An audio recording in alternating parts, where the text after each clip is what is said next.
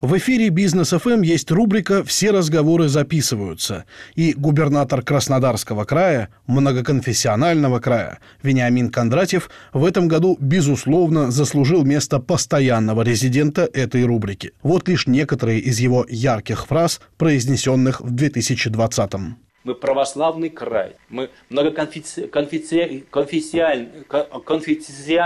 анальный край. Историю делали, либо творили люди. И будущее тоже будут делать, создавать, либо творить. От слова «тварь». Я не очень понимаю, чем туда отличаются те, которые едут из Москвы к нам просто отдохнуть. От наших, которые тоже поехали куда-то отдохнуть, либо куда они поехали. А так не пойдет. С целого поезда один человек только в обсерватор направлен. А все остальные, кто их проверил? А сколько обсемененных вернулись? Никто же не знает сейчас. И потом других обсеменят а наши адекватные меры считаю не совсем соразмерные. Заявил Вениамин Кондратьев, в 93 году окончивший филологический факультет Кубанского государственного университета по специальности филолог, преподаватель русского языка. В эпистолярном жанре в этом году, как, впрочем, и много раз до этого, блистал глава Роскосмоса. Цитировать не будем. Любой желающий может просто открыть твиттер Дмитрия Рогозина и наслаждаться. Не в звуке, но громко высказался в этом году городской глава Калуги Дмитрий Денисов. На встрече с местными журналистами чиновник предложил интересные методы борьбы с коррупцией. Цитата. «Должна быть четкая и последовательная позиция. Если мы оказались неправы, нужно привлечь к ответственности. Лучше расстрелять. Или минимум на столбе позора высечь застройщика. А чиновникам лучше отрубать руки, если их уличили во взяточничестве. И чтобы руки еще неделю валялись на площади в назидание чиновникам, которые допускают подобные преступления.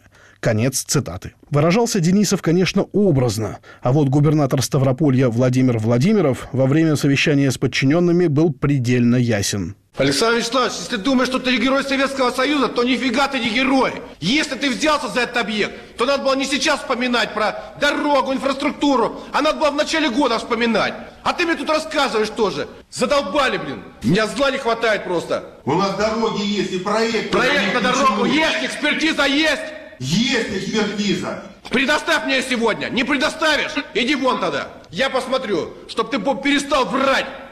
Прямой ответ на вопрос, как бороться с антимасочниками в общественном транспорте, журналистам дал и на тот момент мэр Екатеринбурга Александр Высокинский. Пассажиры пишут нам, можно ли мы сами будем выгонять ковид-диссидентов из транспорта. Можно и нужно. Умение Высокинского четко доносить мысль до электората, судя по всему, оценил губернатор Евгений Куйвышев, назначив в итоге Высокинского в Рио первого заместителя главы региона. Чиновница из Владимира Юлия Арсенина, прославившаяся в прошлом году заявлением о том, что девушкам лучше не учиться, а рожать, в этом тоже получила повышение и стала временно исполняющей обязанности руководителя регионального Депздрава. Впрочем, некоторым чиновникам их слова и поступки в 2020-м стоили карьеры. Так, городской совет Керчи досрочно прекратил полномочия спикера Майи Хужиной и ее заместителя Ларисы Щербулы после скандала с поздравлениями блокадников, когда женщины пришли к ветеранам в дорогих шубах и с пирогами, которые многие наблюдатели приняли за обычные батоны. Объяснилось по итогам скандала экс-глава Керченского горсовета тоже эффектно. Я не считаю себя виноватой. И мой дед, который погиб в братской могиле лежит, он только будет рад, если я буду хорошо выглядеть, я буду сытой. Он за это отдал свою жизнь, чтобы мои внуки ходили в нормальную школу, чтобы они нормально одевались и нормально питались. И если московские блогеры это не понимают, это их проблема, но не наша. По теме Великой Отечественной весьма неудачно высказался и губернатор Оренбургской области Денис Паслер во время концерта, посвященного старту Года памяти и славы. Нам хотелось, чтобы в каждую семью и каждую семью затронула война.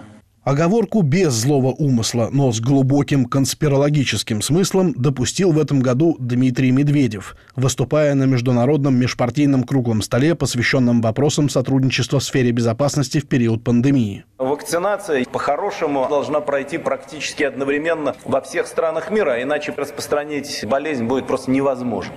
В сети тут же появились язвительные комментарии о том, что Дмитрий Анатольевич единственный, кто рассказал правду о вакцинации. Но еще больше восторгов от, в кавычках, случайно вскрывшейся истине вызвало вот это короткое видео с участием президента торгово-промышленной палаты ЕНАО Сергея Носкина.